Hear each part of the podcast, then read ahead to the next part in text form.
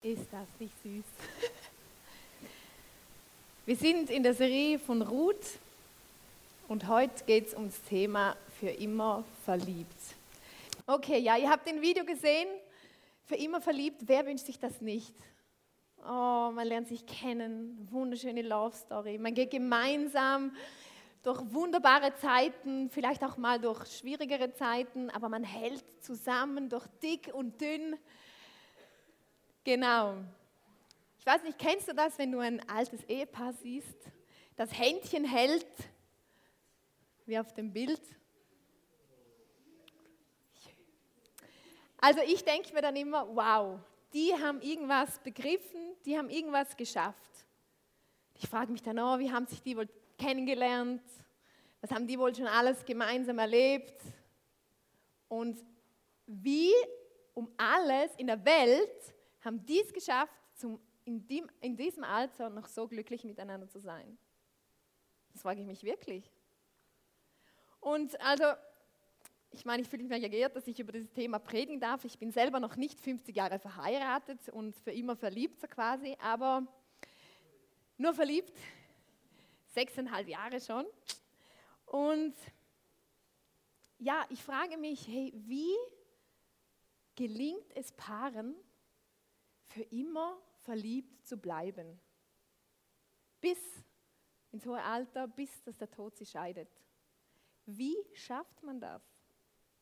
Ich meine, ich kann euch jetzt nicht aus einer riesen Erfahrungsschatz erzählen von, von 50 Jahren Ehe, aber wir sind ja in dieser Serie Ruth und ich glaube, dass das Buch Ruth uns zu diesem Thema auch was zu sagen hat und dass wir davon was lernen können.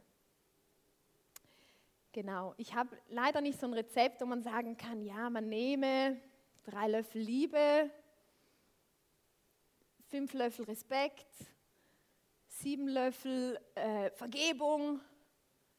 Aber wir können von Ruth und Boas, von der Liebesgeschichte, etwas lernen für unsere Beziehungen, für unsere Ehen, für unsere Partnerschaften, weil ich glaube, dass es in Beziehungen ganz, ganz wichtige Dinge gibt, wie Respekt, Vergebung, Charakter. Ich glaube, es geht um oft ganz andere Dinge, als dass wir denken. Und bei dem alten Pärchen da, da denkt man, ja, okay, meine, die Figur ist nicht mehr so, wie sie mal vielleicht war. Von der Frisur ganz zu schweigen, die Haut ist vielleicht eher runzlig als samtig, aber die sind trotzdem noch glücklich.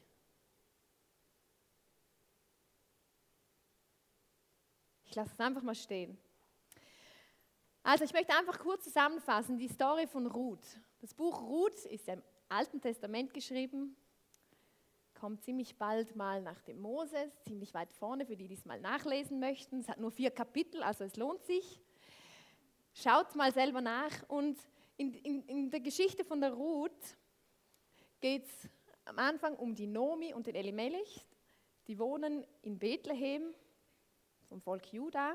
Und da bricht eine Hungersnot aus. Und weil sie nicht verhungern möchten, ziehen sie aus ins Land der Moabiter und warten quasi, bis die Hungersnot wieder vorbei ist, damit sie wieder zurückziehen können. Die haben zwei Söhne und diese zwei Söhne nehmen sich zwei moabitische Frauen also eigentlich zwei Ausländerinnen, nicht von ihrem Volk.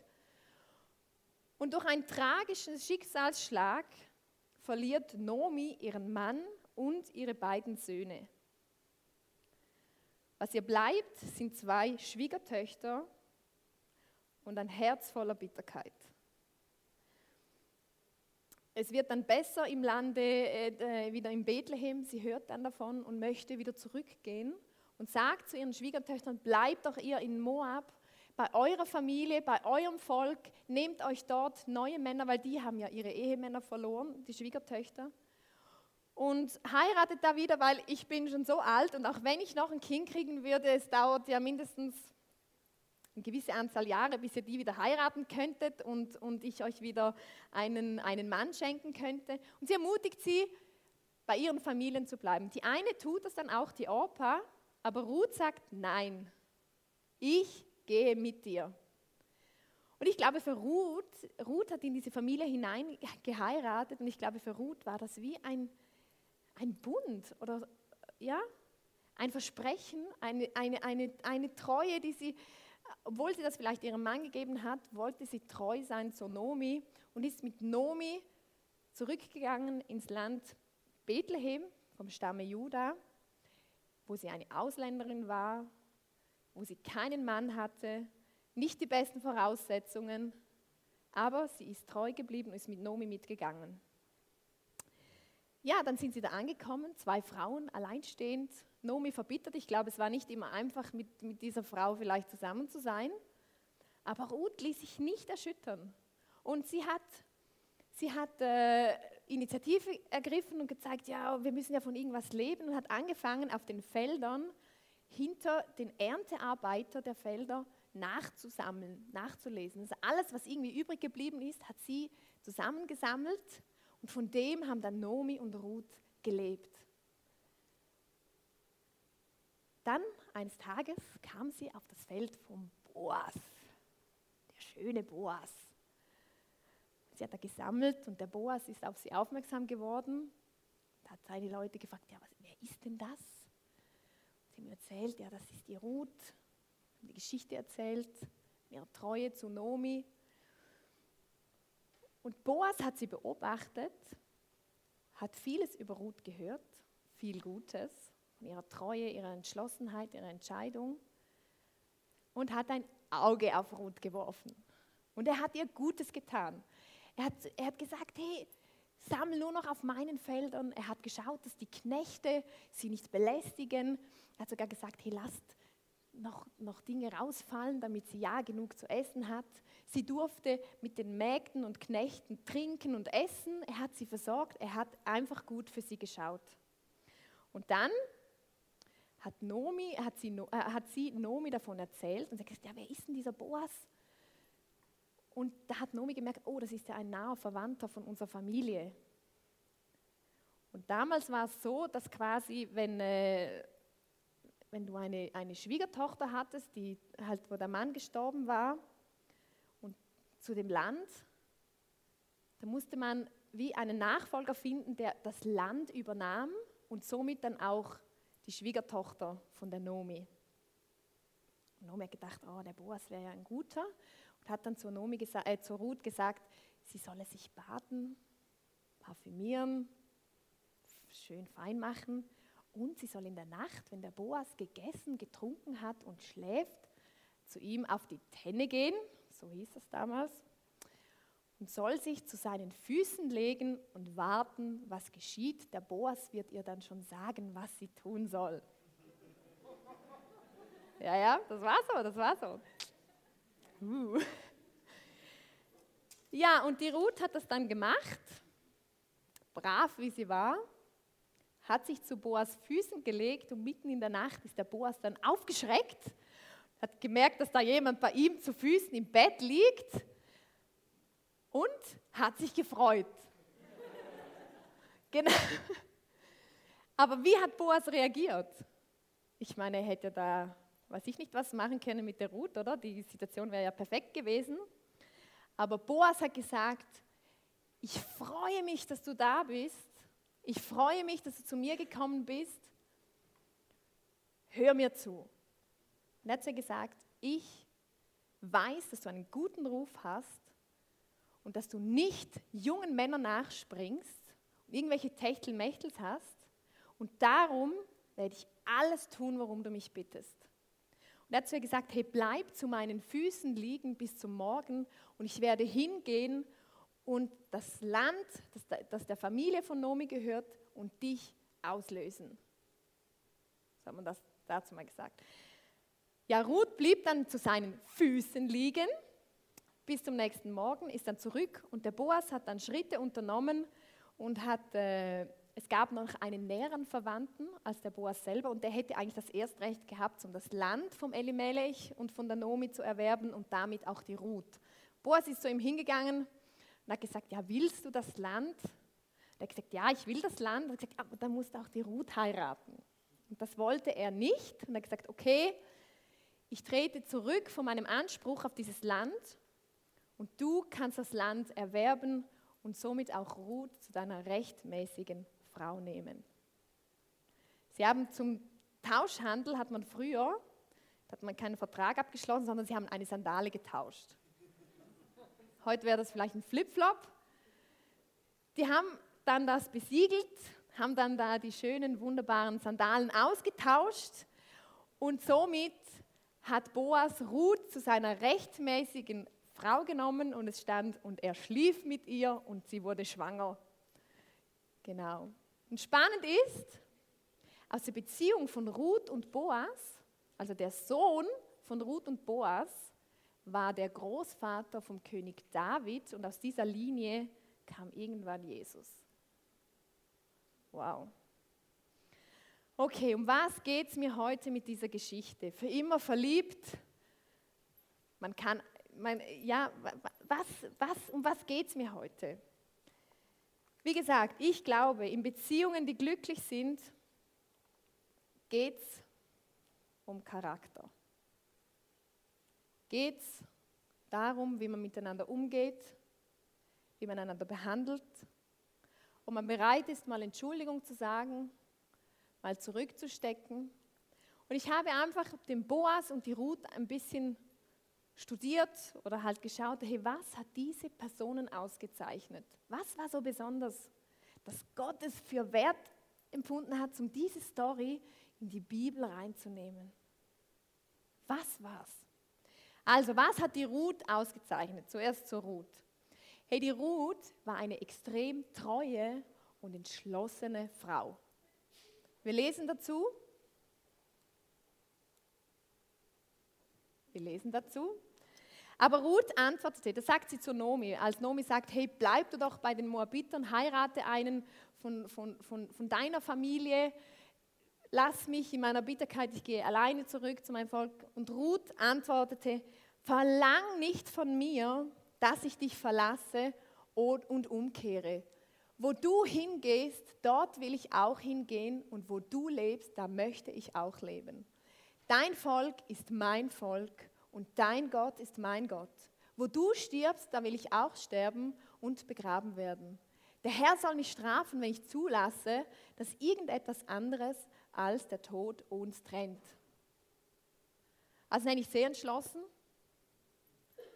Herr soll mich strafen, wenn, wenn ich irgendwas zulasse, das uns trennt.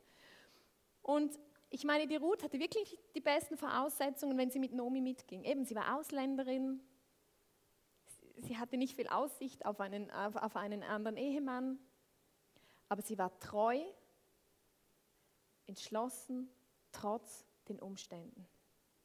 Was war Ruth noch? Sie war sehr fleißig und hingegeben. Also sie hatte dann, von ihr kam die Initiative, dass sie auf den Feldern sammeln geht. Sie hätte auch auf der faulen Haut sitzen können, sagen, so Nomi, schau mal, dass ich was zwischen die Kiemen kriege. Bin ich in deinem Volk, kannst du mal schauen? Nein, Ruth war nicht so. Ruth hat gesagt, eines Tages sagte die Moabiterin Ruth zu Nomi, ich möchte hinaus auf die Felder gehen, dort will ich hinter denen, die es mir erlauben, das liegen gebliebene Getreide aufsammeln. Sie hat Initiative gezeigt. Sie sah sich auf der faulen Haut und hat etwas unternommen, dass es ihnen gut geht. Und da komme ich auch gerade zum nächsten. Herut war demütig und ließ sich etwas sagen.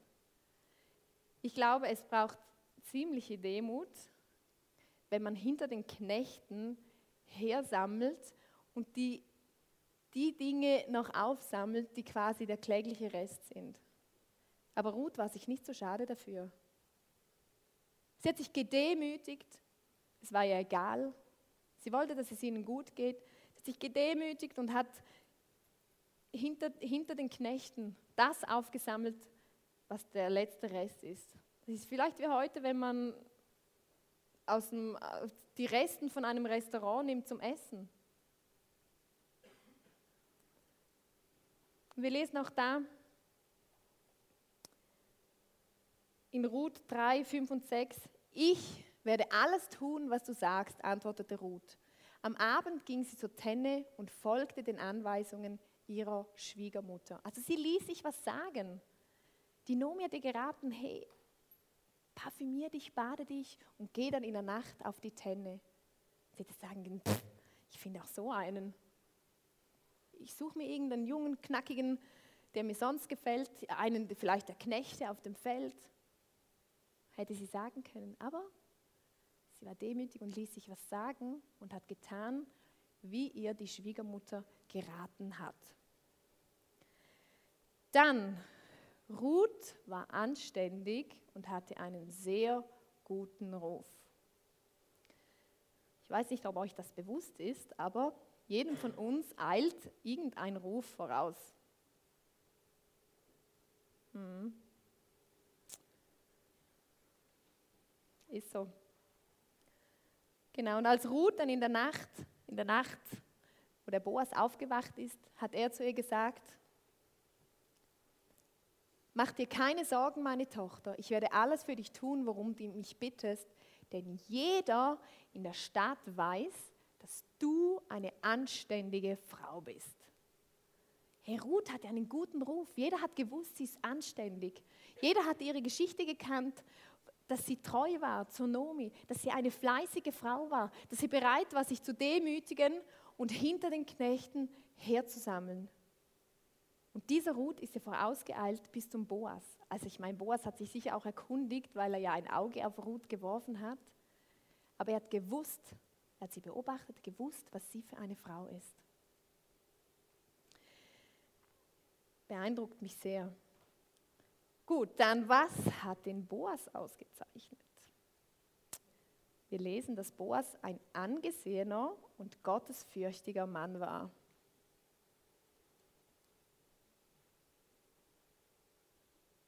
Von der Seite ihres Mannes her war Nomi mit einem wohlhabenden und angesehenen Mann in Bethlehem verwandt. Er hieß Boas und stammte aus der gleichen Sippe wie Elimelech. Also er war nicht nur wohlhabend, sondern auch angesehen. Ich meine, es gibt viele Menschen, die wohlhabend sind, aber die vielleicht nicht so angesehen sind, weil sie vielleicht vom Verhalten her oder so auffällig oder keine Ahnung. Aber über Boas hat man geschrieben, er war angesehen bei den Leuten, weil er sie gut behandelt hat. Und der zweite Vers, als nun Boas aus Bethlehem kam, begrüßte er die Erntearbeiter. Der Herr sei bei euch. Da hat ja René letztes Mal darüber geredet. Gott hat im, im, im Leben von Boas eine große Rolle gespielt. Mein Boas war der Chef und er hat zu seinen Erntearbeitern gesagt, hey, Gott sei mit euch.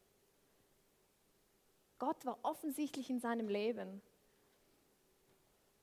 Was hat ihn noch ausgezeichnet? Er verhielt sich der Ruth gegenüber sehr großzügig und beschützend. Er hat geschaut, dass es ihr gut ging. Er hat sie umworben, er hat gesagt, hey, sammle nur noch auf meinen Feldern. Hat geschaut, dass sie zu essen, zu trinken hat, einfach, dass es ihr gut geht. Und er hat sie beschützt vor den jungen Knechten. Und wir lesen, da sagte Boas zu Ruth, hör zu, meine Tochter, geh nicht auf die anderen Felder, um Getreide aufzusammeln. Geh nicht weg von hier. Schließ dich den Frauen an, die auf meinem Feld arbeiten. Achte darauf, auf welchem Teil des Feldes sie ernten und folge ihnen. Ich habe den jungen Männern gesagt, dass sie dich nicht belästigen sollen. Und wenn du Durst bekommst, kannst du zu den Gefäßen gehen und von dem Wasser trinken, das sie aus dem Brunnen geschöpft haben. Also er hat ihr den Hof gemacht. Er hat ihr Gutes getan. Und was mich noch mehr beeindruckt ist, Boas hat Ruth mit einem riesigen Respekt behandelt. Ich meine, hätte sich sagen können, ja, das ist einfach eine Ausländerin, eine verwitwete Frau. Was hat die hier zu suchen? Was, was will die auf meinen Feldern? Aber ich glaube, der Ruf von Ruth hat ihn mehr beeindruckt als ihre Umstände, als ihre Herkunft, als sonst irgendwas. Und mit Respekt meine ich, wir lesen dazu, die, die, die Story, wo, wo, sie, wo sie in der Nacht bei ihm war. Also blieb Ruth bis zum Morgen zu seinen Füßen liegen. Tonung auf Füße, nicht irgendwo anders. Jetzt stellt euch mal vor, also Boas war ungefähr 25 Jahre alt zu diesem Zeitpunkt. Er war Single, er war gut aussehend, wohlhabend, angesehen Und mitten in der Nacht, als er gegessen und getrunken hat, liegt eine wohlduftende, gut aussehende, schön gekleidete Frau in seinem Bett.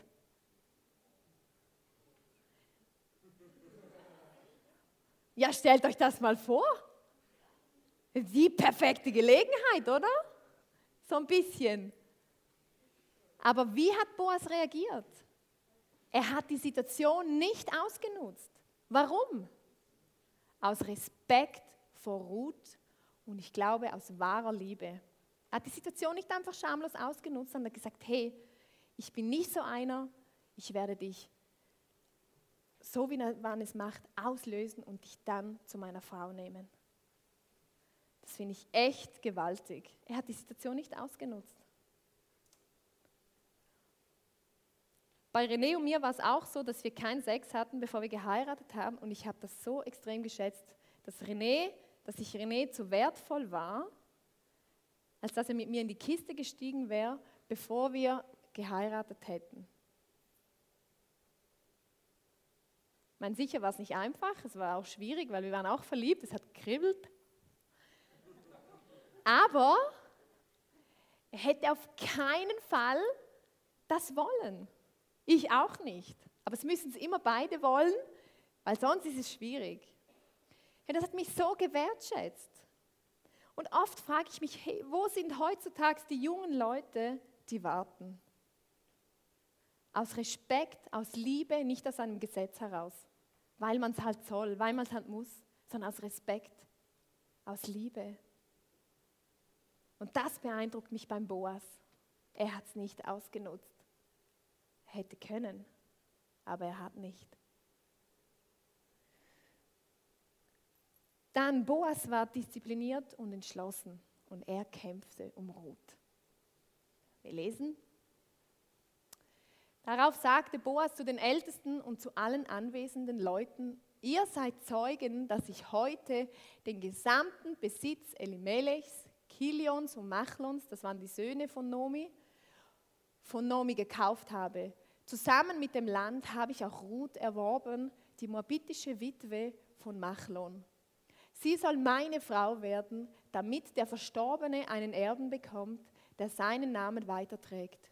So wird sein Name im Kreis seiner Verwandten und unter den Bürgern der Stadt nicht untergehen. Ihr alle seid heute Zeugen dafür. Boas war entschlossen, er hat gesagt, ich kämpfe darum, ich will diese Frau, sie gefällt mir, sie hat einen guten Ruf, sie hat ein gutes Verhalten und ich will sie. Und er hat vor Zeugen, hat er sie zu seiner rechtmäßigen Frau genommen. Hey, was für eine Ehre für Ruth. Die Ausländerin, die Witwe, die vielleicht nicht sehr viel Gutes in ihrem Leben vorher erlebt hat. Was für eine Ehre für diese Frau.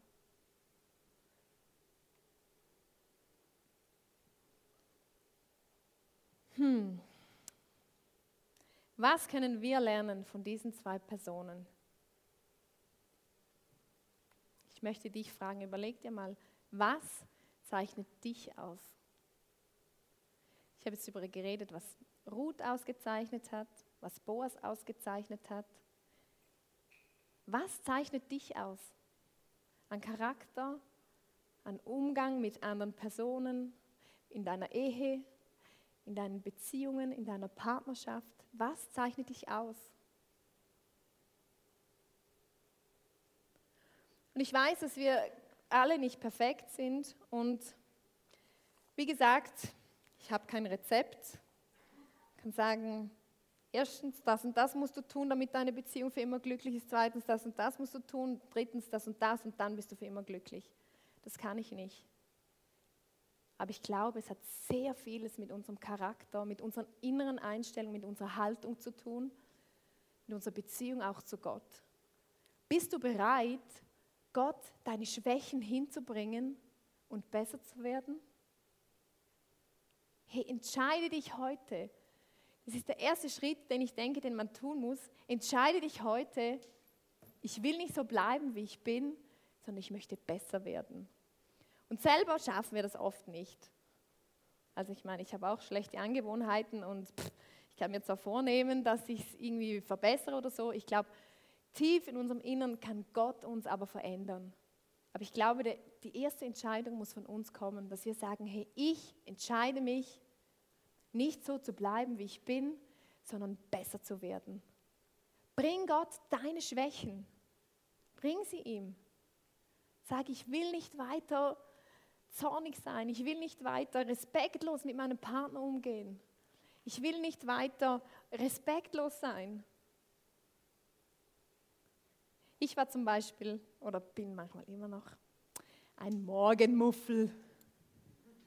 Und der René ist so ein Morgenmensch. Also, als wir geheiratet haben, oder? Ich am Morgen immer so. Und der René ding, steht auf und so, jetzt retten wir die Welt, heute retten wir die Welt. Schatz, was müssen wir alles unternehmen und tun und die Entscheidungen treffen, am liebsten gerade alles am Morgen, gerade wenn man aufgestanden ist und so. Und ich, ah. und ich habe lernen müssen oder ich musste mich entscheiden, ein bisschen netter zu sein am Morgen. Und René musste sich entscheiden, vielleicht mich ein bisschen Zeit zu lassen, bis ich wach bin. Aber auch da hätte ich können sagen, ja, pff, bin halt ein Morgenmuffel, pff, ist doch mir egal, ich bin halt so. Und ihn hätte es die ganze Zeit genervt, wir hätten jeden Morgen gestritten. Habe ich mich entschieden, nein. Und das passiert mir auch heute manchmal noch. Wir sind nicht perfekt, aber ich habe entschieden, ich will besser werden. Ich will nicht so bleiben, wie ich bin. Ich will, dass Gott mich verändern kann. Ja, was habe ich für eine Botschaft für euch? Zu den Verheirateten, hey, kämpft um eure Liebe in eurer Ehe. Kämpft um euren Partner. Respektiert einander. Werft immer wieder so ein Holzscheit ins Feuer, damit das Feuer nicht erlischt. Findet raus, was eurem Partner gefällt, was er gerne mag. René liebt zum Beispiel Geschenke. Sie will ein Geschenk bringen. Und ich liebe es, wenn ich seine ungeteilte Aufmerksamkeit habe. Müssen immer wieder schauen, dass wir dranbleiben, dass es nicht einfach alltäglich wird, dass es nicht selbstverständlich ist, dass wir eine Beziehung haben, dass wir einander geheiratet haben. Schaut, dass eure Liebe lebendig bleibt. Respektiert einander und seid bereit, Entschuldigung zu sagen. Und den ersten Schritt zu machen, da auch mal hinzustehen, auch wenn du für dich vielleicht völlig im Recht fühlst und sagst, okay, der Beziehung willen, es tut mir leid, ich habe auch dazu beigetragen, es tut mir leid. Kämpft um eure Liebe, kämpft um eure Ehe, arbeitet an eurem Charakter, an euren Gewohnheiten. Weil die Statistiken heutzutage sprechen nicht von vielen Ehen, die halten, bis es der Tod sie scheidet. Das ist leider Tatsache. Seid, seid bereit, auch mal durch schwierige Zeiten durchzugehen und nicht davon zu rennen. Dann, ah ja, genau. Es gibt so ein schönes Ehebuch. Und es steht da so schön, ist für viel Beschäftigte und für Lesemuffel. Darum ist es so, so, so klein. Und hey, wenn ihr das auch nicht habt, ihr Ehepaare, holt es euch draußen bei der Welcome Area. Da hat es viele kleine Inputs drin, für jeden Tag einen. Muss man auch gar nicht viel lesen, schau. Aber man muss es machen, man muss es dann umsetzen. Aber Schritt für Schritt in der Ehe besser werden. Holt es euch, wenn ihr es noch nicht habt.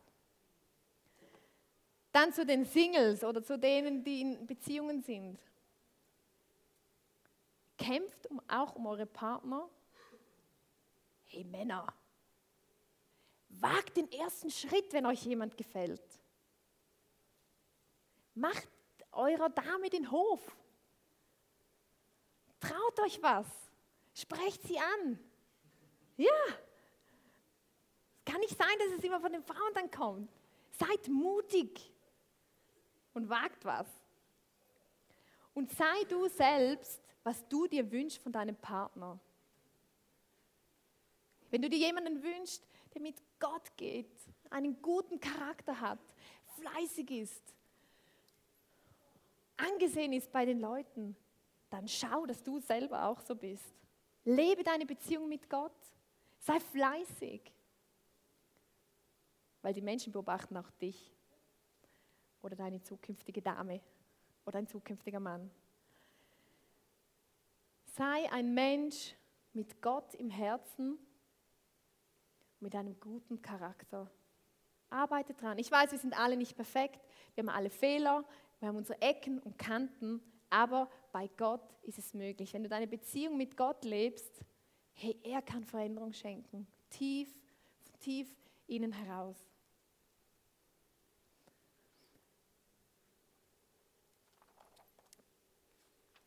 Was bleibt uns zum Schluss? Wir müssen uns entscheiden, besser zu werden. Wir müssen an unserem Charakter arbeiten. Und für mich ist das Bild, wie der Boas die Ruth behandelt hat, einfach auch ein Bild, wie Jesus uns behandelt. Hey, Boas hat die Ruth gesehen und er hat hinter die Kulissen geschaut. Er hat nicht ihre Herkunft gesehen, ihre Umstände, was auch alles, sondern er hat das gesehen, was dahinter steckt. Und Jesus sieht uns auch, unabhängig von unserer Herkunft, unabhängig von den Umständen, in denen wir drinstecken. Und er zeigt uns vielleicht nicht eine Sandale zum uns auslösen, sondern er hat uns ausgelöst durch seinen Tod am Kreuz. Und das ist die gewaltigste Botschaft. Und das ist auch das, was mir Mut macht, Veränderung in meinem Charakter zu erfahren. Ich will Jesus ähnlicher werden. Hey, wer ist das beste Charakterbeispiel? Jesus. Er war fehlerlos. Er hat keine Fehler gemacht. Er war pure Liebe. Aber er war bereit, für dich und für mich ans Kreuz zu gehen und in Liebe für unsere Sünden zu sterben. Er hat uns ausgelöst, damit wir ewig leben können, damit wir Vergebung haben für unsere Sünden und damit wir Veränderung erfahren können tief in unserem Innern, damit wir nicht so bleiben müssen, wie wir sind, sondern wir besser werden. Und ich habe euch zum Abschluss einfach einen Vers mitgebracht. Der steht in Jeremia 29, Vers 11 bis 13. Und da steht, denn ich weiß genau, welche Pläne ich für euch gefasst habe spricht der Herr. Mein Plan ist, euch Heil zu geben und kein Leid. Ich gebe euch Zukunft und Hoffnung. Wenn ihr dann zu mir rufen werdet, will ich euch antworten. Wenn ihr zu mir betet, will ich euch erhören. Wenn ihr mich sucht, werdet ihr mich finden. Ja, wenn ihr ernsthaft mit ganzem Herzen nach mir verlangt, werde ich mich von euch finden lassen, spricht der Herr. Was für eine Zusage. Über all unseren Umständen steht dieser große Gott, der uns ausgelöst hat, der uns seinen Sohn geschenkt hat, damit wir Vergebung haben für unsere Schuld, für unsere Sünden. Was für eine Zusage. Er ist unsere Hoffnung. Er will nicht Leid für uns, er will Freude. Und ich glaube, auch wenn wir in diesem Leben vielleicht manchmal in leidvolle Situationen kommen oder in Umständen stecken, die wirklich nicht einfach ist, sind, kann uns Gott im Herzen eine Freude geben, die, auch, die uns durch alles Leid auf dieser Erde trägt. Was für eine Zusage. Hey, dieser Gott ist interessiert an dir. Und er sagt, wenn du zu ihm rufen wirst, wird er dir antworten. Wir möchten jetzt gemeinsam das Abendmahl nehmen und Jesus sagt in der Bibel, wir sollen das, das Abendmahl nehmen zum Gedenken an, an das, was er für uns getan hat.